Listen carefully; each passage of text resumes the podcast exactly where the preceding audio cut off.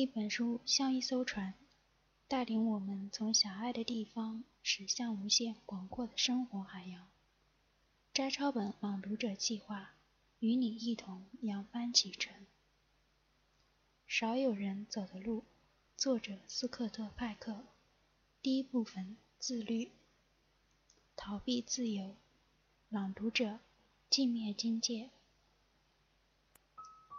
经心理诊断患有人格失调症的人，逃避责任的程度常常相当严重。人人都有逃避责任的倾向，哪怕是以微妙的方式逃避。我本人就是一个例子。我在三十岁时幸运地得到麦克贝吉利的指点，才克服了轻度人格失调倾向。当时，在贝吉利主任负责的精神科门诊部。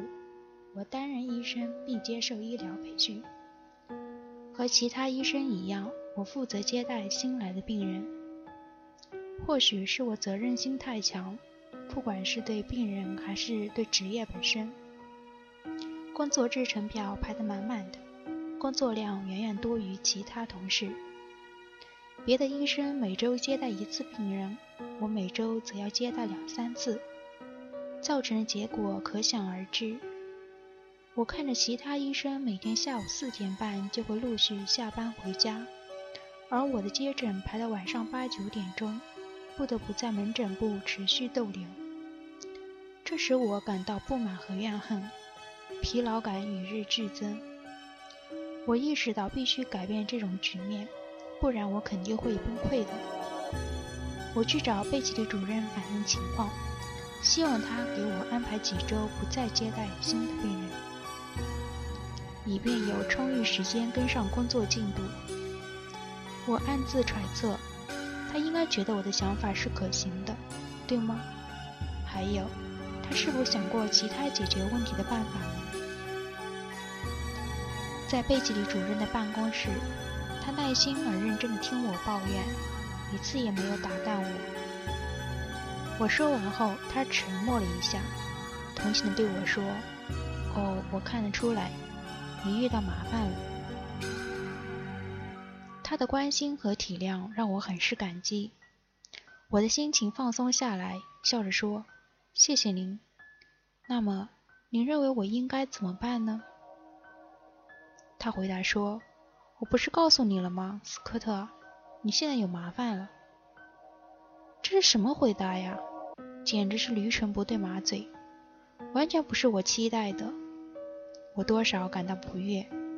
是的，我再次问道：“您说的没错，我知道我是有麻烦了，所以才来找您的。您认为我该怎么办呢？”他说：“斯科特，你没把我的话往心里去。我刚才听了你的想法，我理解你的状况。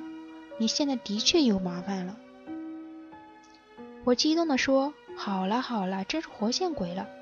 我知道我有麻烦了。”我来这里之前就知道了，可问题在于我究竟该怎么办呢？斯科特，他回答说：“好好听我说，我只和你再讲一遍，你要认真听好。我同意你的话，你现在确实有了麻烦。说的再清楚些，你的麻烦和时间有关，是你的时间，不是我的时间，所以不是我的事。你，斯科特派克。”你在处理时间表上出了问题。我要说的就是这些，真是不成体统！我气得要命，猛然转过身，大步走出贝吉里的办公室。我的怒火久未平息，对贝吉里恨得要命，足足持续了三个月。我坚信他患有严重的人格失调症，不然怎么可能对我的问题漠然置之呢？我态度谦虚地请他帮助，可这个该死的家伙一点儿不肯承担他的责任，哪里还有资格做门诊部主任？作为门诊部主任，这样的问题都不能解决，到底还能做什么呢？三个月过后，我意识到贝吉的主任没有错，患有人格失调症的是我，不是他。我的时间是我的责任。如何安排时间，应由我自行负责。而且只有我本人才有权处理优先次序。我比其他同事花更多时间治疗病人，这也是我自行选择的结果。看到同事们每天比我早两三个钟头回家，当然令我感到难受。妻子抱怨我越来越不顾家，同样令我感到难过和愤懑。但这不正是我自行选择的结果吗？我的负担沉重，并非是职业的残酷性使然，不是命运造成的结果，不是上司残忍逼迫，这是我自己选择的方式。出现问题是我没有及时改变工作方式。想通了这一切，我的状况有了改变。对于比我更早下班的同事，我不再有任何嫉妒、抱怨和憎恨。他们采取和我不同的工作方式，我就心怀不满，这实在毫无道理。因为我也可以像他们那样安排时间。憎恨他们自由自在，其实是憎恨我自己的选择。可是。这种选择却让我引以为荣，甚至一度沾沾自喜呢。为个人行为承担责任，难处在于它会带来痛苦，而我们却又想极力规避这种痛苦。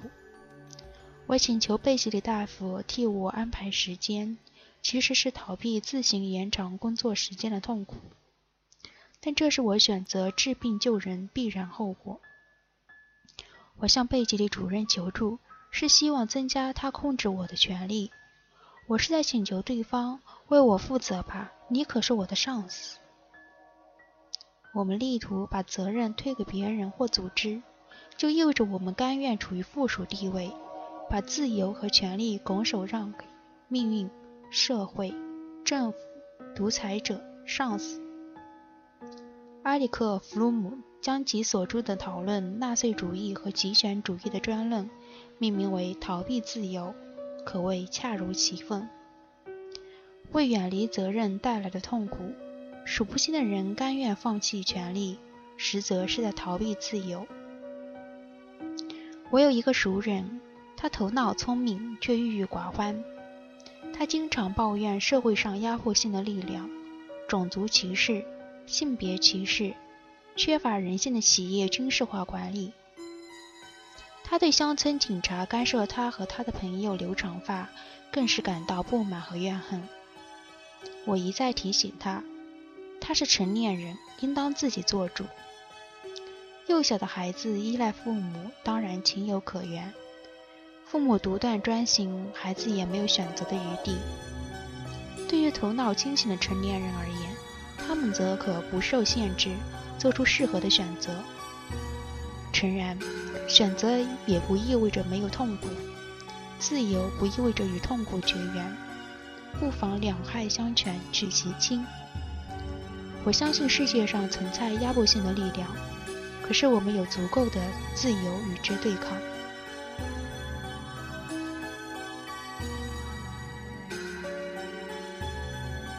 我的熟人住在警察排斥长发的乡下，却又坚持要留长发。